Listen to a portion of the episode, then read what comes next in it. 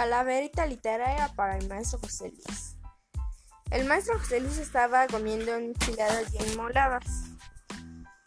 La muerte llegó sin invitación y lo sorprendió dándose un buen atracón, hasta darle una buena indigestión.